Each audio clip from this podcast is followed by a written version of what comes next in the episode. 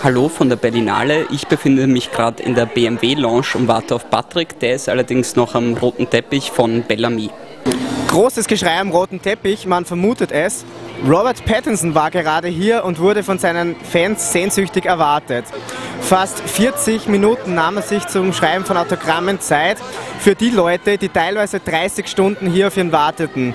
Leider umsonst, denn heute Mittag waren noch viele Plätze in der ersten Reihe frei.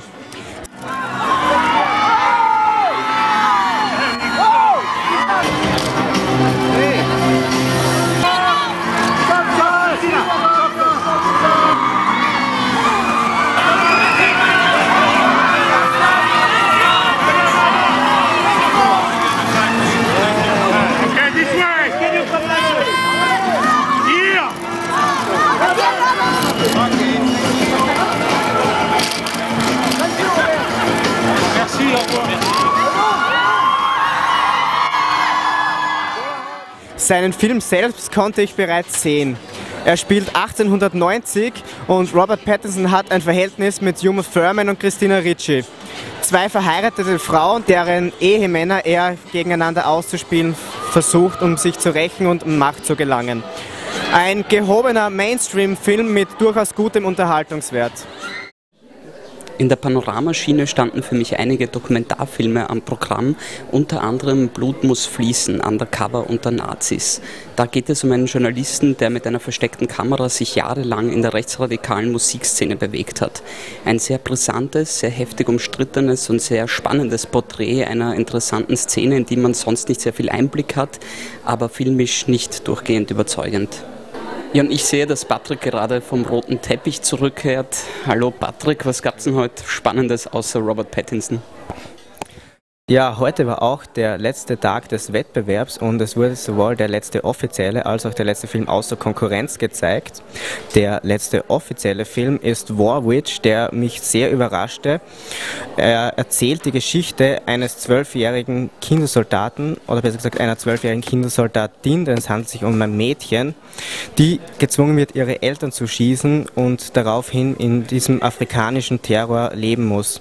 Ein Film, der Gesellschaft und Mädchen wahnsinnig gut porträtiert, ohne das Mädchen jedoch in eine leidende Opferrolle zu drängen. Wie gesagt, eine große Überraschung und für mich einer der absoluten Favoriten auf den Goldenen Bär. Am Nachmittag war dann auch noch der letzte Film außer Konkurrenz zu sehen, und zwar in der neue Film vom Regisseur Zui Haag, ein Regisseur, der dafür bekannt ist, regelmäßig die Gesetze der Schwerkraft zu ignorieren und seine Charaktere 30 Meter durch die Luft springen lässt. Der Film ist letztendlich zwei Stunden Martial Arts High-Speed Action Fantasy Kino vom Feinsten, voller Schwertkämpfe und sonstigen Karate-Szenen. Das Ganze noch in 3D die Technik funktioniert wunderbar für diese Art von Spektakelkino und mit Jet Li in einer Hauptrolle. Ja, insgesamt ein sehr gelungener Tag und Senat, was hat dir eigentlich jetzt da rückblickend auf das Festival am besten gefallen im Panorama? Ja, mir haben schon mehrere Leute, die Festival erfahrener sind, gesagt, dass jedes Festival sowieso von Jahr zu Jahr schlechter wird. Äh, dieses Gefühl habe ich auch dieses Jahr gehabt, vielleicht ein natürliches Gefühl. Das Panorama-Programm war dieses Jahr definitely underwhelming. Äh, mein Favorit bleibt noch immer de, äh, das Berlinale Spezial und Herzogs Death Row, drei Stunden Werner Herzog Doku vom Feinsten. Äh, und ein weiteres Berlinale Spezial war auch einer meiner Favoriten, nämlich Eisensteins Oktober mit Live-Musik.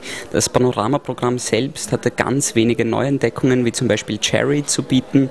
Jedoch konnte es mich nicht durchgehend überzeugen und es waren wirklich wenige Filme, die ich so direkt weiterempfehlen würde, dieses Jahr dabei. Ja, und wie war das für dich im Wettbewerb? Ja, nachdem es ja mein erstes Jahr auf der Berlinale ist, kann ich leider keine Vergleiche zu den Vorjahren anstellen. Mein Eindruck ist jedoch, dass das Wettbewerbsprogramm sehr hochwertig ist. Es gibt eigentlich keinen einzigen Ausfall, kein einziger schlechter Film. Jedoch ähm, fehlt vielleicht auch der Film, der, der alles überragende Film, von dem man jetzt schon weiß, dass er sicher gewinnen wird.